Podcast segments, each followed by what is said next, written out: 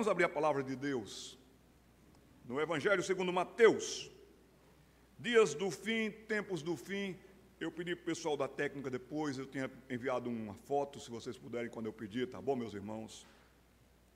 Tempos do fim, sermões do fim. E no fim, o amor de muitos iria esfriar.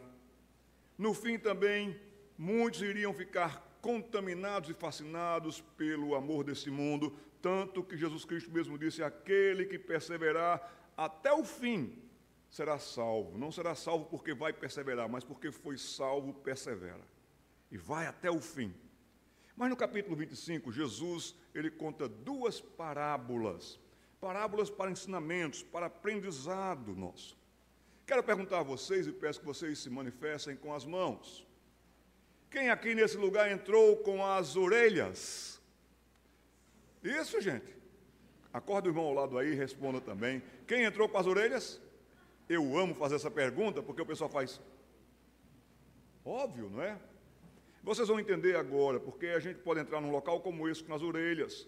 E quando a gente entra num local desse com as orelhas, acontece um fenômeno, muitas vezes a coisa entra aqui, a mensagem entra aqui e sai por aqui.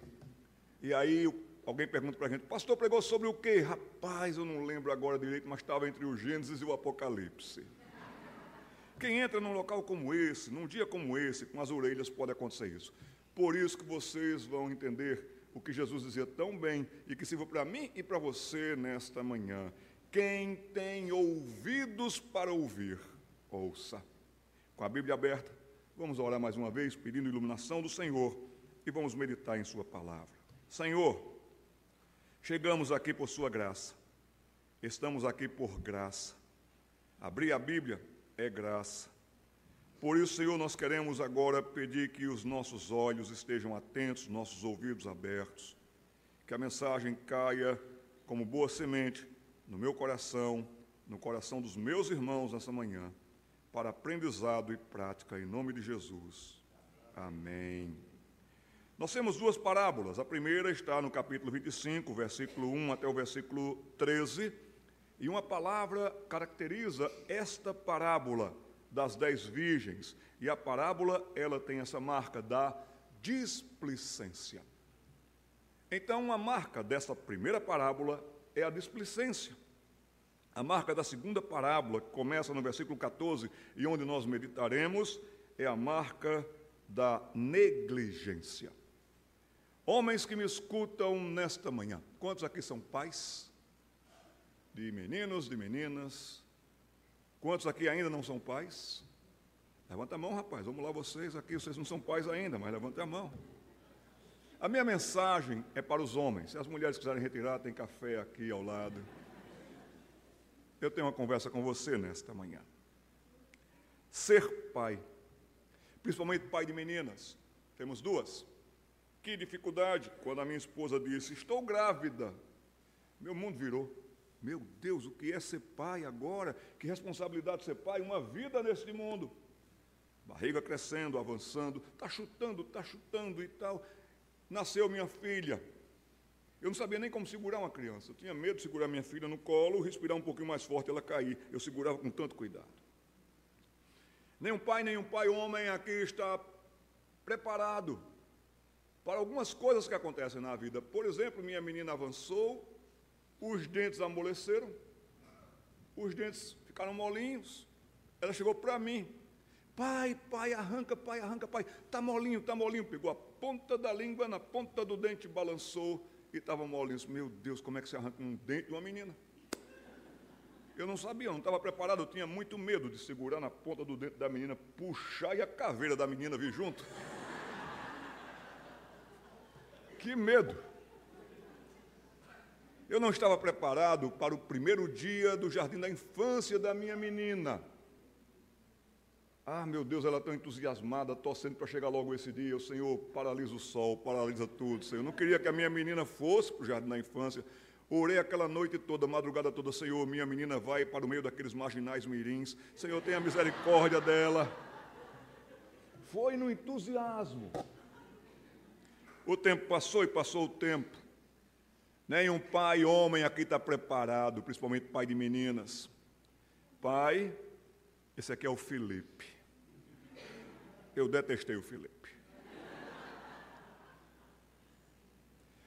Nenhum pai está preparado para receber um telefonema às três horas da madrugada da delegacia. Venha buscar sua menina, ela está bêbada aqui. Nenhum pai, nenhum homem está preparado para o funeral do seu filho, da sua filha. Nenhuma mãe também. Por isso, quem tem ouvidos para ouvir, ouça. Versículo 14, capítulo 25 de Mateus. Pois será como um homem que, ausentando-se do país, chamou os seus servos e lhe confiou, lhes confiou os seus bens. A um deu cinco talentos, a outro dois, a outro um, e cada um segundo a sua própria capacidade, e então partiu. O que recebera cinco talentos saiu imediatamente a negociar com eles e ganhou outros cinco. Do mesmo modo, o que recebera dois talentos ganhou outros dois. Mas, mas o que recebera um, saindo, abriu uma cova e escondeu o dinheiro do seu senhor. Depois de muito tempo, voltou o senhor daqueles servos e ajustou contas com eles. Então, aproximando-se o que recebera cinco talentos, entregou outros cinco, dizendo: Senhor, confiaste-me. Eu peço que você guarde no coração esse verbo. O Senhor nos confiou também os filhos. Confiaste-me cinco talentos, eis aqui outros cinco talentos que ganhei. Disse-lhe o Senhor: Muito bom, muito bem, servo bom e fiel. Foste fiel no pouco, sobre o muito te colocarei. Entra no gozo do teu Senhor. E aproximando-se também o que recebera dois talentos, disse: Senhor, dois talentos me confiaste, aqui tem outros dois que me deste. Que, que, que, ganhei, melhor dizendo. Verso 23, disse-lhe o Senhor: Muito bem, servo bom e fiel, fostes fiel no pouco, sobre o muito te colocarei, entra no gozo do teu Senhor. Chegando por fim, o que recebera um talento, disse: Senhor, sabendo que és homem severo, que ceifas onde não semeaste, e ajuntas onde não espalhastes, receoso, escondi na terra o teu talento, aqui tenho o que é teu. Respondeu-lhe, porém, o Senhor: servo mau e negligente, sabias que ceifo onde não semeei e ajunto onde não espalhei? Cumpria, portanto, que entregasses o meu dinheiro aos banqueiros, e eu, ao voltar, receberia com juros o que é meu. Tirai-lhe, pois, o talento e dai-lhe e dai ao que tem dez, porque a todo o que tem se lhe dará. E terá em abundância, mas ao que não tem, até o que tem lhe será tirado e o servo inútil. Lançai-o para fora, nas trevas. Ali haverá choro e ali haverá ranger de dentes. Um que recebera um talento, foi lá e enterrou. Será que você, pai, homem que me escuta nesta manhã, estamos ainda no mês onde comemoramos o Dia dos Pais. Será que você é um entre aspas, excelente enterrador de talentos? Será que você anda com uma pá dentro da sua casa? Será que para tudo você enterra? Chega por fim. Quando chega? Aprendemos de uma maneira equivocada, porque muitas vezes nas capas das revistas de escola bíblica dominical, quando vai se estudar sobre as parábolas, aí quando chega a parábola dos talentos, Geralmente, algumas pessoas na ilustração colocam cinco moedinhas, como se fossem os talentos. Só que não, um talento não é uma moeda. Uma moeda é um denário. Lembram daquela parábola que Jesus contou que a mulher perdeu? Tinha dez moedas, perdeu uma moeda. Ali é uma moeda, ali é um denário, mas um talento é uma peça. Uma peça mais ou menos desse tamanho, dessa largura, dessa altura. É uma peça aonde se juntavam os elementos ouro e prata, ficavam juntos ali e depois eram derretidos. Um talento chegava a pesar 70 quilos. Era o mover do dinheiro, tipo um carro forte, onde os governos, principalmente, ou pessoas muito ricas, como esse aqui da parábola, eles tinham para dificultar qualquer assalto. Porque correr com dois sacos de dinheiro, de ouro, era uma coisa, mas correr com 70 quilos era outra coisa. Agora, se você multiplica o que recebera cinco talentos, ele tinha que cuidar de 350 quilos. Podemos usar a nossa imaginação e ver aquele homem, quem sabe, com um carrinho de mão ou com um transporte de puxar, colocando talento após talento após talento. 350 quilos. Há um grande peso para os homens, uma grande responsabilidade para os homens. Viajando por esse Brasil, lidando com pais, lidando com gente, com aconselhamento, eu vejo que as mulheres estão clamando ao Senhor que os seus maridos acordem, que os seus maridos despertem. Nós já oramos mais, participamos mais de reuniões de oração, estivemos mais presentes, mas os homens estão se retirando. E quando o homem se retira, quem cuida, quem protege, lhes digo: você já foi criança um dia, você que me escuta, e você sabe muito bem que uma era a palavra da mãe, cobrando alguma coisa. Até você aproveitava de alguma complacência materna e você ia um pouquinho mais adiante na desobediência. Mas quando seu pai falava, quando sua mãe falava, você parava. Seu pai principalmente. Eu agora me pego falando de eu sou de um tempo, eu sou de um tempo. Me acompanhe. Eu queria saber quantos aqui. Mas eu sou de um tempo em que meu pai ou a minha mãe só falava comigo uma única vez. Alguém aqui me acompanha? Mas hoje, infelizmente, mudou. Hoje, o menino, a menina só fala com o pai e com a mãe uma vez. E o pai acompanha e a mãe acompanha. No meu tempo, minha mãe ou meu pai, eles não precisavam nem falar, bastavam só. Aqui também. Mas hoje a menina só basta olhar. O pai se treme, a mãe se treme toda. Por causa dos homens se retirando, por causa dos homens enterrando talentos, Há 40 anos que os meninos vêm sofrendo nas suas, na sua masculinidade.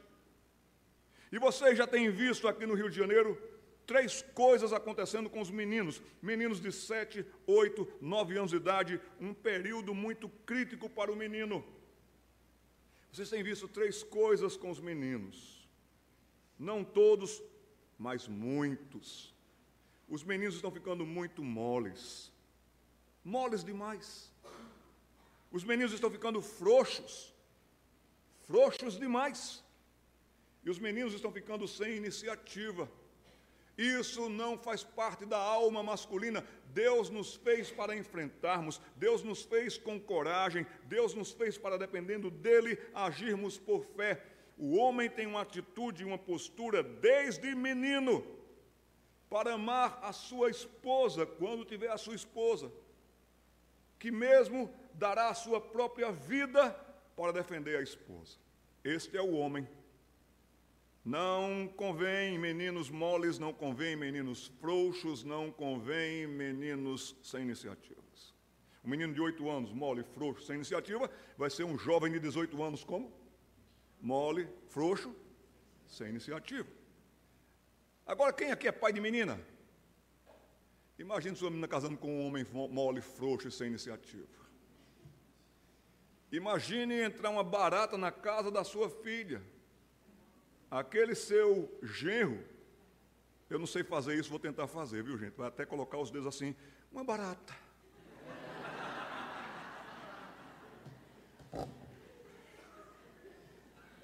Quero dizer para vocês que nós não temos medo de baratas, rapazes, nós não temos medo de baratas, nós comemos a barata. Concordância, está vendo? Concordou. Concordou. Muito obrigado, Senhor.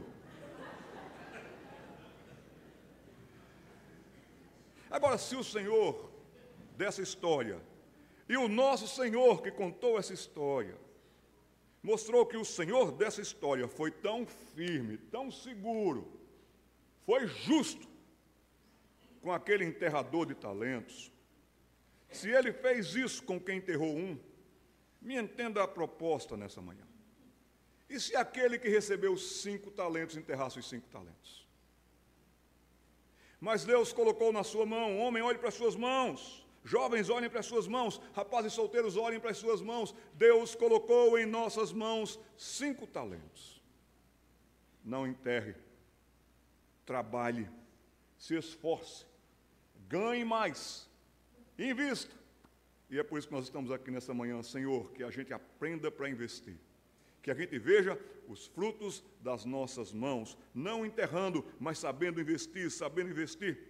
Se aquele que recebera cinco talentos enterrasse os cinco talentos, como seria? Mas Deus nos deu cinco talentos. Vou dar nome aos talentos.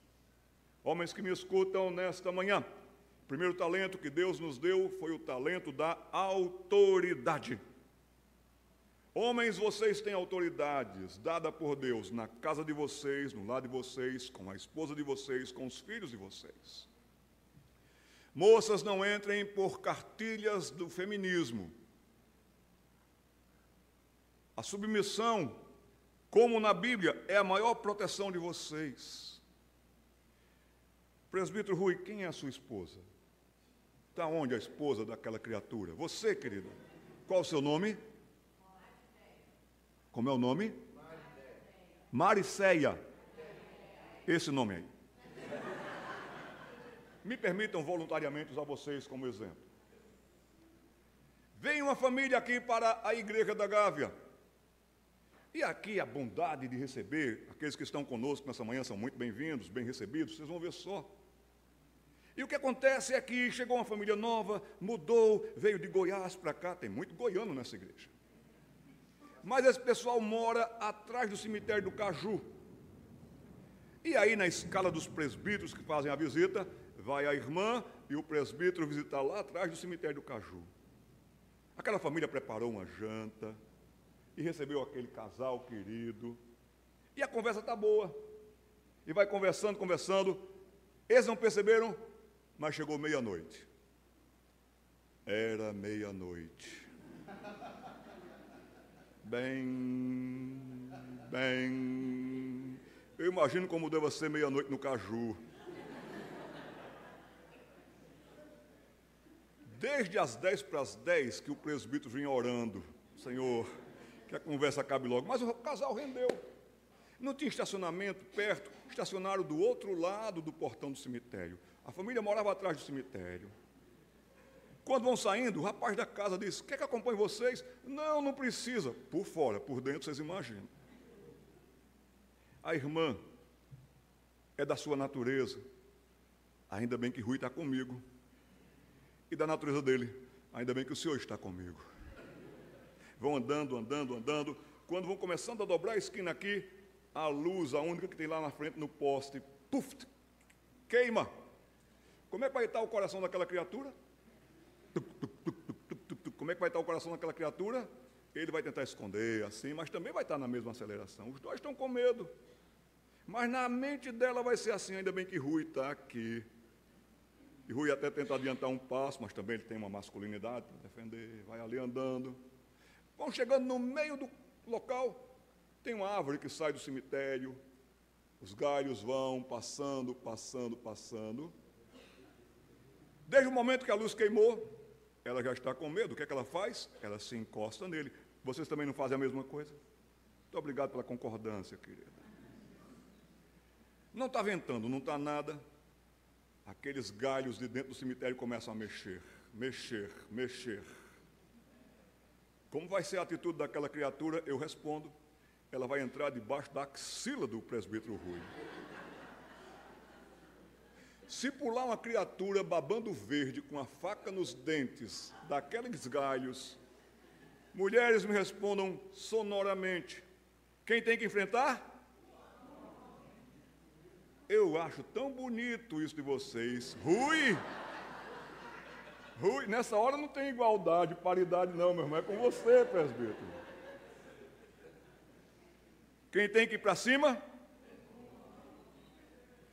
Quem tem que morrer? Já que está perto do cemitério mesmo, né, gente? É isso. O homem acolhe, protege, defende. O homem faz tudo por sua esposa. Que mulher não vai ter amor por um homem desse capaz de dar a própria vida por ela, como Cristo deu a vida pela igreja. Não entrem meninas, moças solteiras por essas ideias da, do feminismo.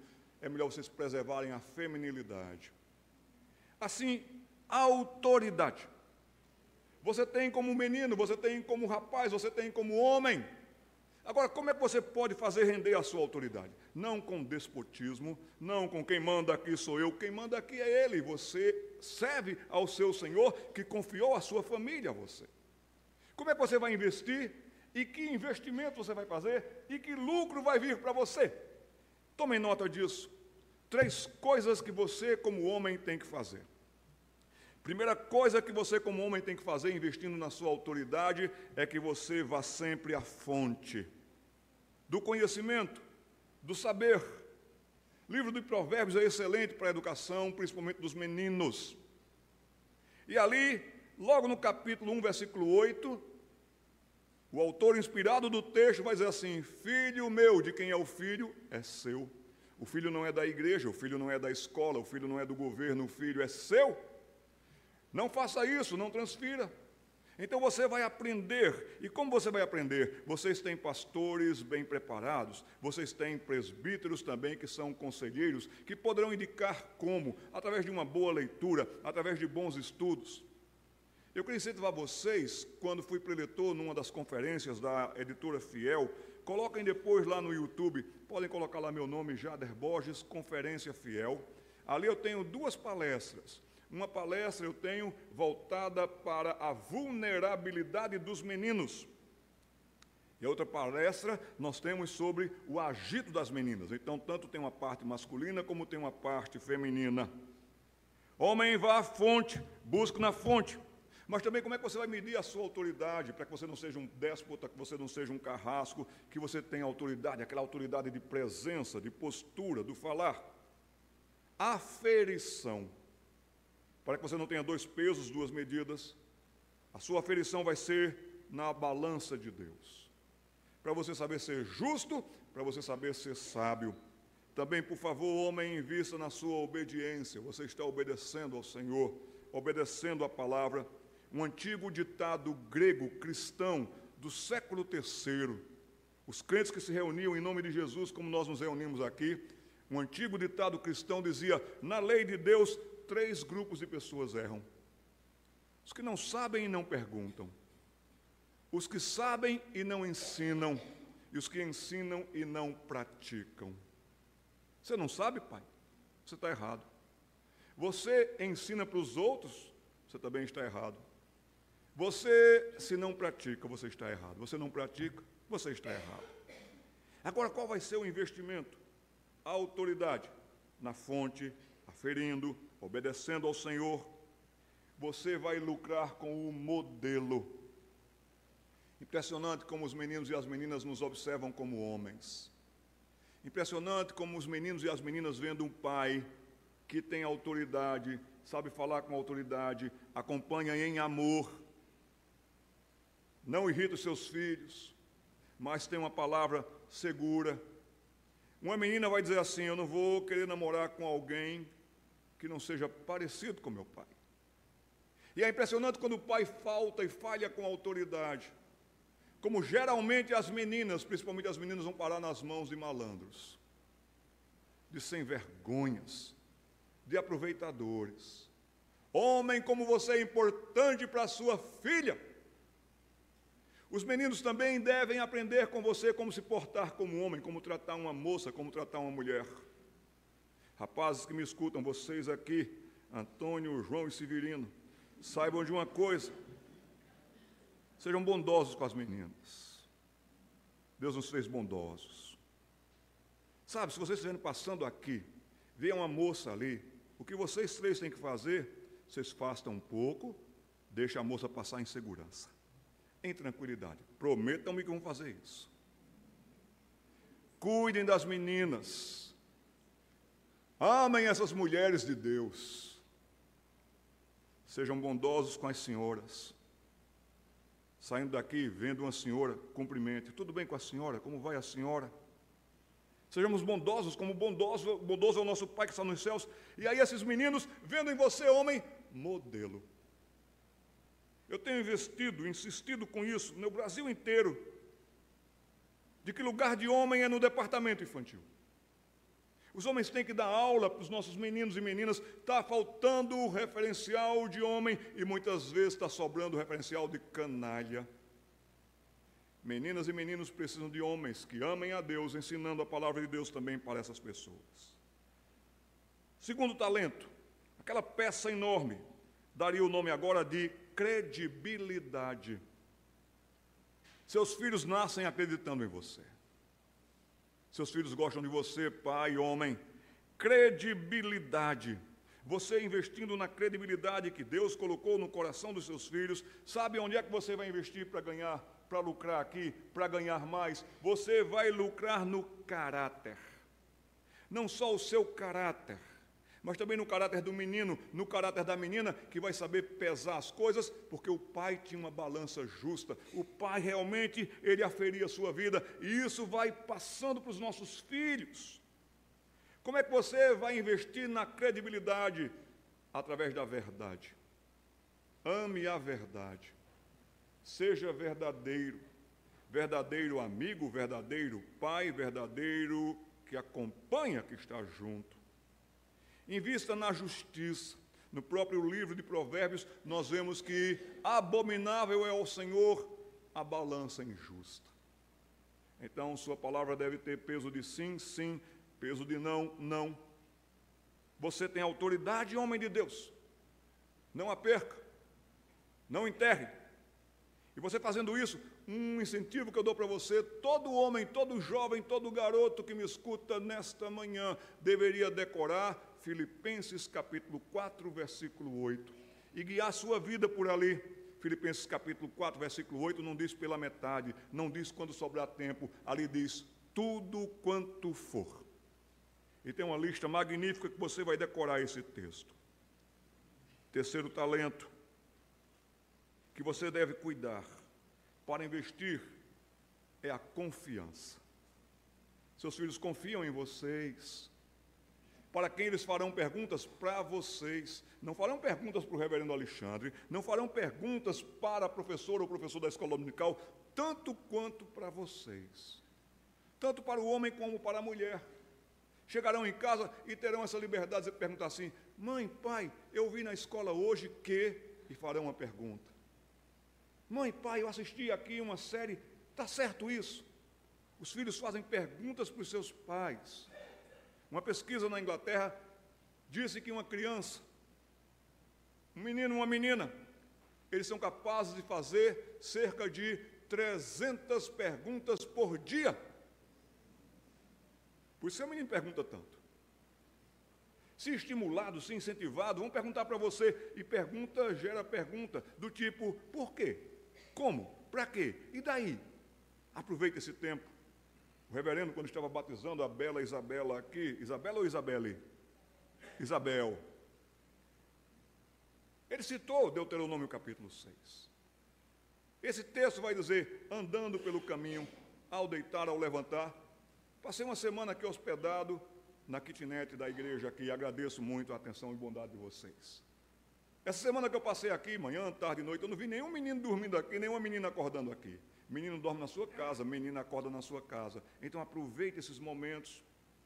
Quando residíamos em São José dos Campos, chegava junho, era muito frio.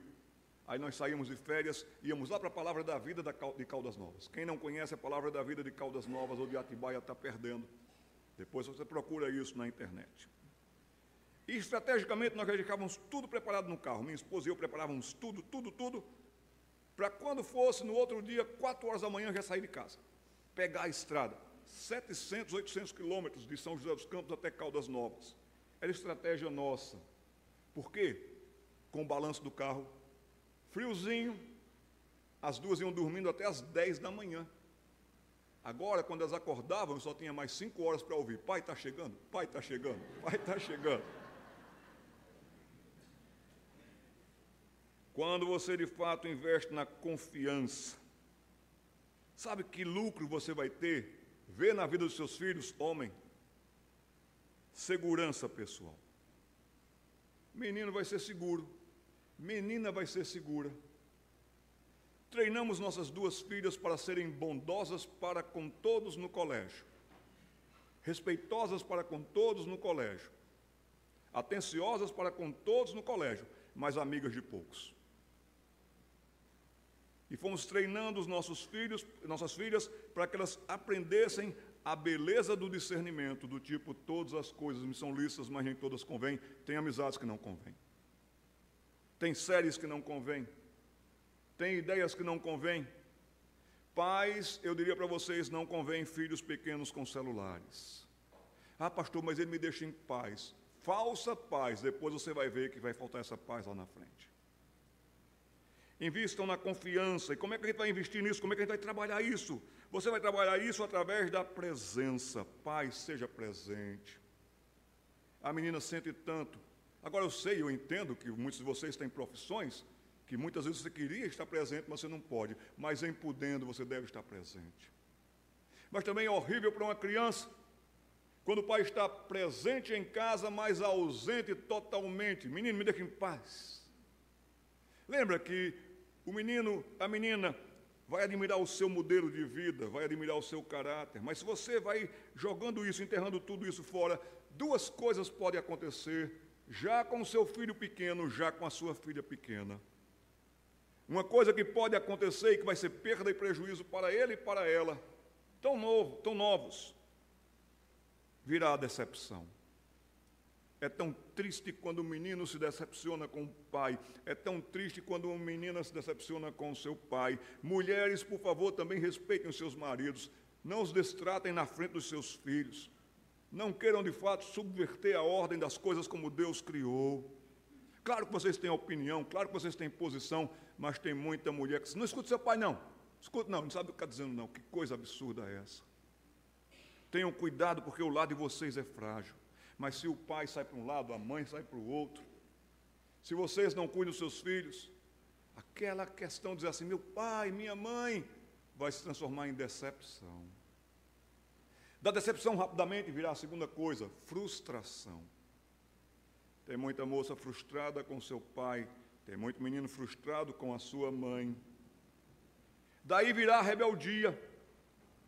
E uma vez que a rebeldia toma conta do coração de uma pessoa, você não sabe o que é isso ainda.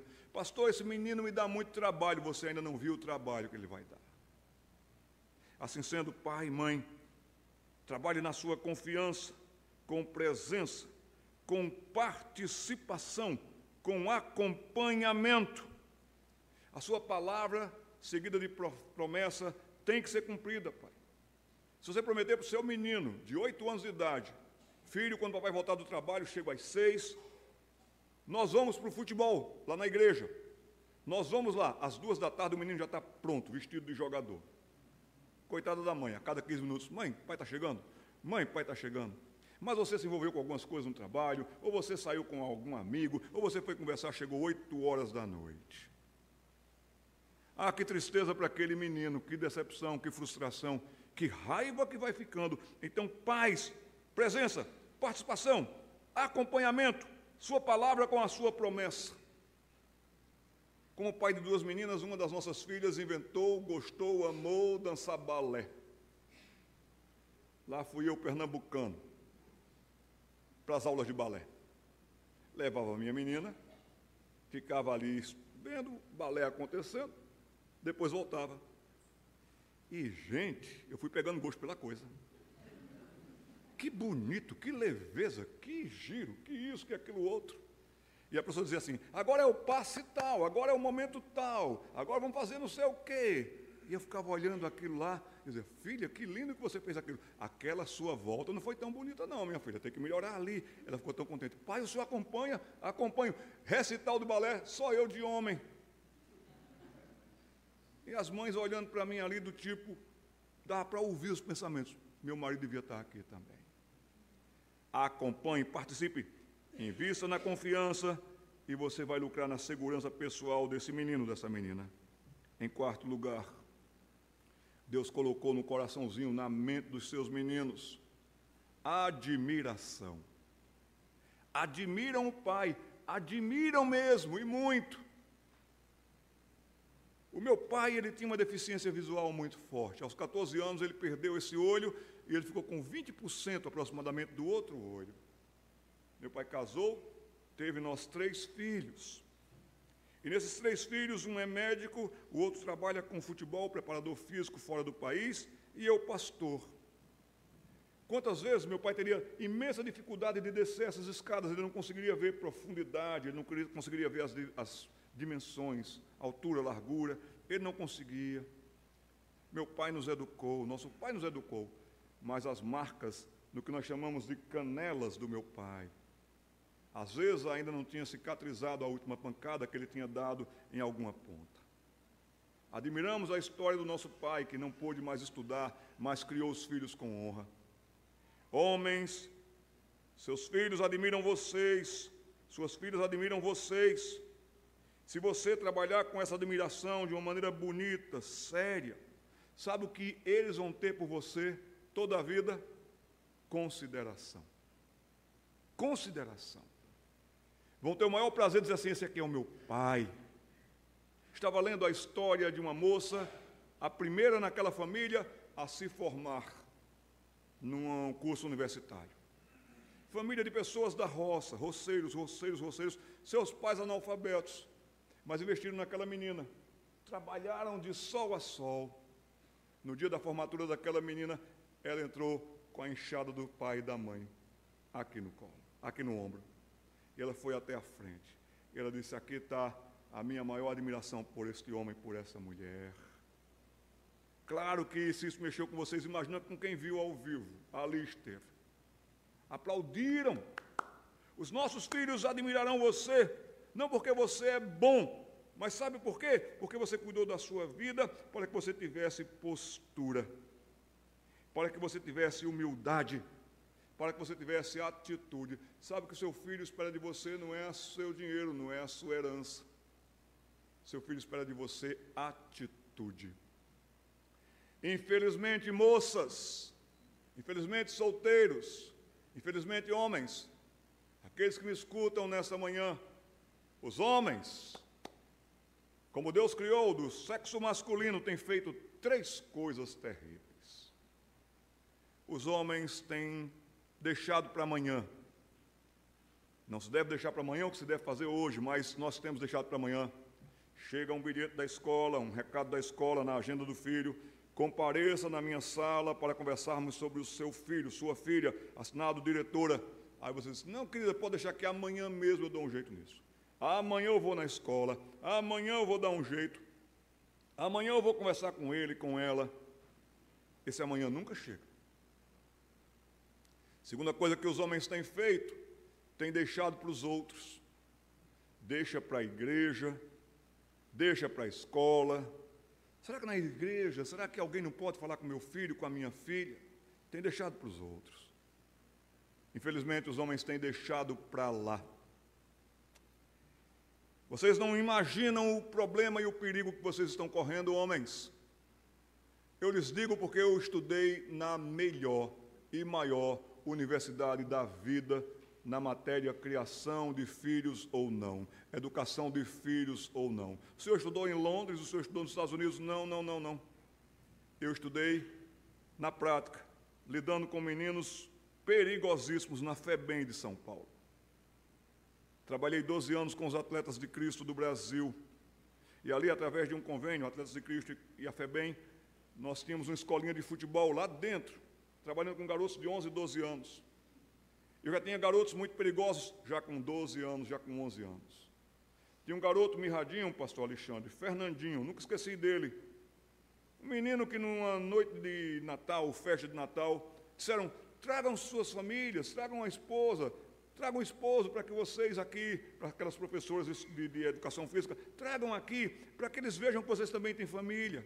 Eu levei a minha esposa, Priscila, e fomos lá e Fernandinho tinha acabado de ganhar um carrinho.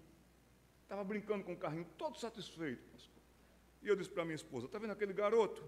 Estou. O que é que você vê naquele garoto?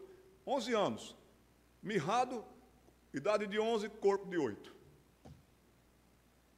Ela disse: Eu vejo um menino normal, feliz brincando com o carrinho. Eu disse, é, mas tire o carrinho e coloque um revólver na mão dele e você não sabe do que esse menino é capaz. Com 11 anos, ele já dava cobertura a assaltos em São Paulo.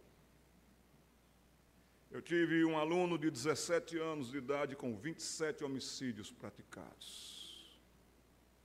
E quando eu conversava com alguns deles, o que eu ouvia, a tônica que eu ouvia era: professor, eu estou aqui por causa do meu pai. Professor, se o meu pai, ah, se o meu pai tivesse me freado, se o meu pai tivesse me chamado para uma conversa, se o meu pai tivesse me corrigido, eu não estaria aqui. E já com folha criminal perigosa. Vocês não sabem o potencial dos seus filhos.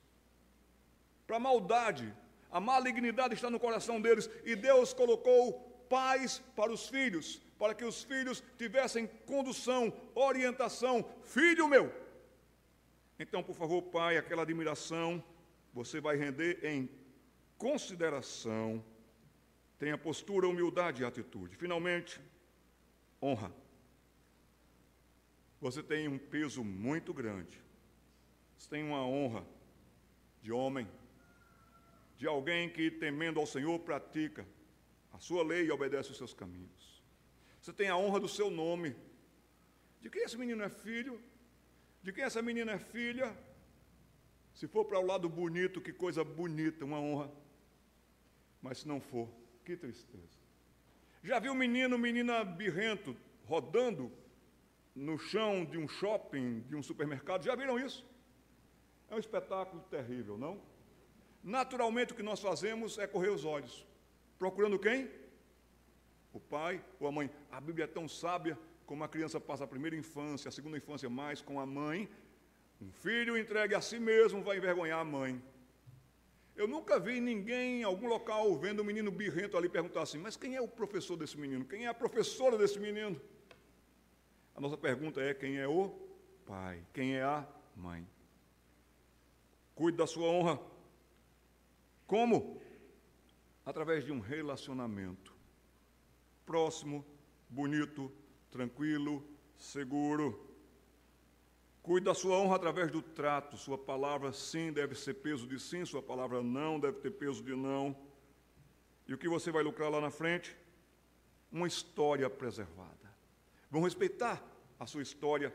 Vão dizer assim: Isso eu aprendi com meu pai, isso eu aprendi com a minha mãe. Lembram que eu falei para vocês que nenhum pai aqui está preparado para o funeral do seu filho, da sua filha? Não é natural enterrarmos os filhos, mas pode acontecer. Por favor, meu irmão, pode colocar aquela foto que eu pedi? Não sei se vocês encontraram aí. Lá no Nordeste, uma seca muito grande. Aí pastor que foi convidado naquela manhã, um pastor batista, para pregar numa igreja presbiteriana, tinha um copo, ele pensou que era a gentileza dos irmãos, bebeu água, era água do batismo. Não teve, não teve batismo naquela manhã. Como já teve batismo?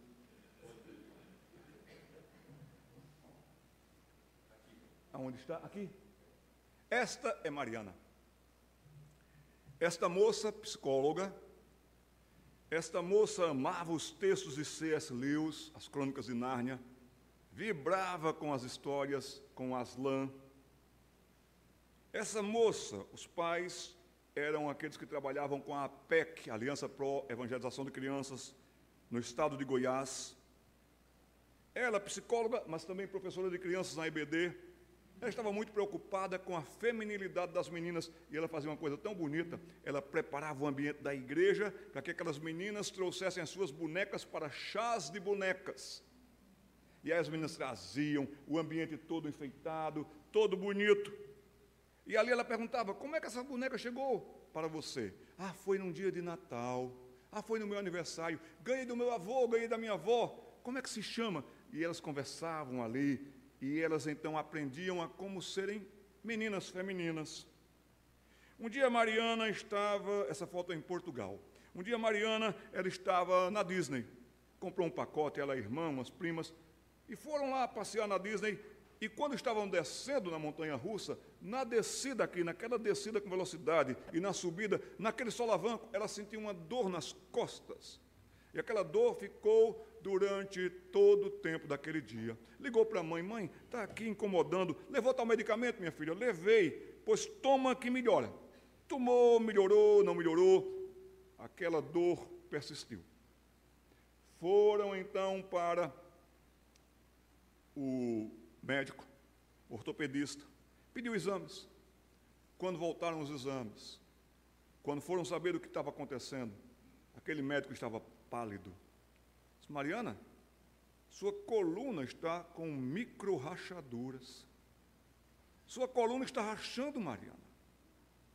Mariana estava com câncer, já com metástase nos ossos. Mariana faleceu com 28 anos de idade. Esta menina. Quando ela faleceu, eu escrevi essa crônica e com ela eu encerro. Já ouviram aquela canção? Toque, toque, toque. Gente, vocês cantam muito mal. Eu vou dar a oportunidade de vocês se arrependerem dos seus maus caminhos. Toque, toque, toque, alguém me bate a porta. Toque, toque, toque, alguém deseja entrar. É o mal querendo lugarzinho. Não, não, não, você não pode entrar. Toque, toque, toque, alguém me bate a porta. Toque, toque, toque, alguém deseja entrar. É Jesus querendo a casa toda. Sim, Senhor, ó, vem em mim morar. Quando soube do seu falecimento, eu escrevi esse texto, por saber que a sua família trabalhava com a APEC. Toque, toque, toque. Alguém me bate a porta. Chegando no hotel onde estamos hospedados, depois de um dia de intensas caminhadas, aciono o Facebook e fico sabendo que a menina Mariana Moraes já não está mais entre nós. Essa manhã partiu para estar com o Senhor, o que é incomparavelmente melhor. Conheci a família da Mari quando fui preletor em um congresso da OANSE em Goiânia. Seus pais eram dedicados batalhadores no ministério infantil naquela cidade e região. Amei saber da história da menina Mariana e seus chás para meninas, quando tratava da fé e da feminilidade com as meninas de uma maneira bíblica, tranquila, orientadora e bela e fazia isso muito bem, com a segurança e a ternura de uma professora para crianças na fé e para a vida. A partir daí, a nossa amizade com a família firmou-se mais, também por causa da enfermidade que todos passamos a acompanhar, orar, torcer, esperar contra o tempo.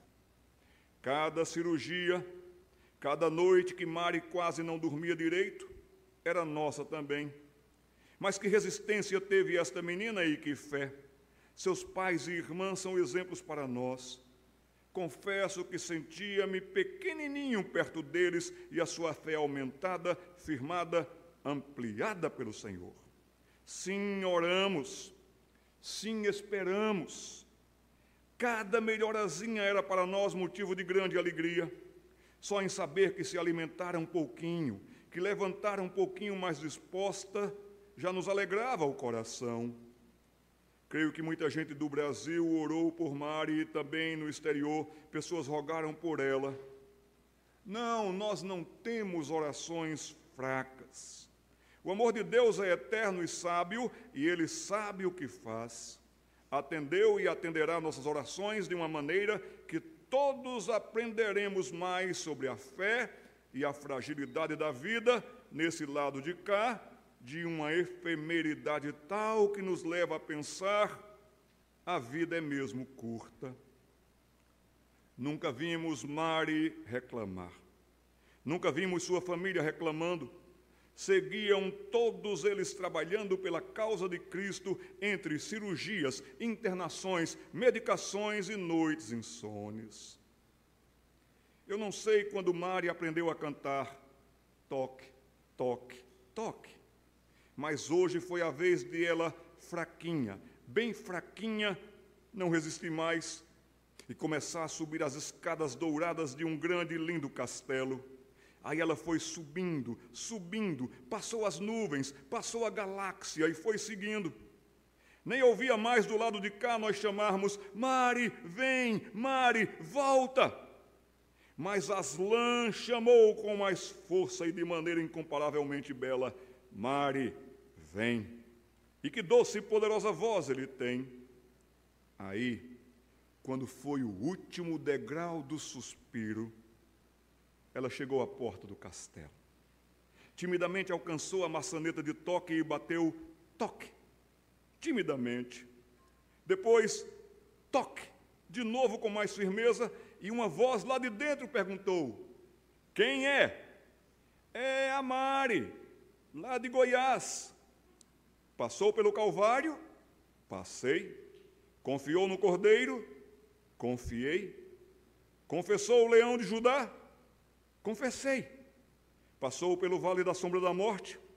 Passei, mas não tive medo algum, porque o meu bom pastor passou comigo, segurando firme a minha mão. Aí a voz lá de dentro disse: Toque de novo. E ela tocou mais uma vez.